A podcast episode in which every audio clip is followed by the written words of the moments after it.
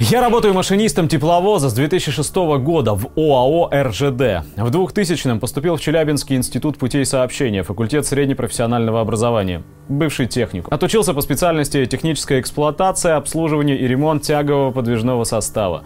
Получил квалификацию техника. Данная специальность подразумевает постоянное самообучение, повышение квалификации и рост технической грамотности. В 2004-м началась смена поколений в нашей профессии. Произошел массовый провал.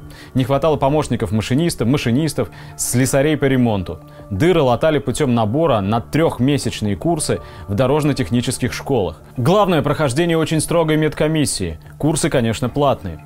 Чем больше приходило слушателей, тем больше заработок заведений. Потом, при работе на локомотиве с данными выпускниками, мне стало страшно. Незнание элементарных вещей может перевести к последствиям, сопоставимым с последствиями боевых действий. Все могут найти видео об аварии на станции Белая Калитва, о крушении на перегоне Ярал-Симска и еще много других интересных историй. Падение образования привело к очень печальным последствиям в железнодорожных перевозках.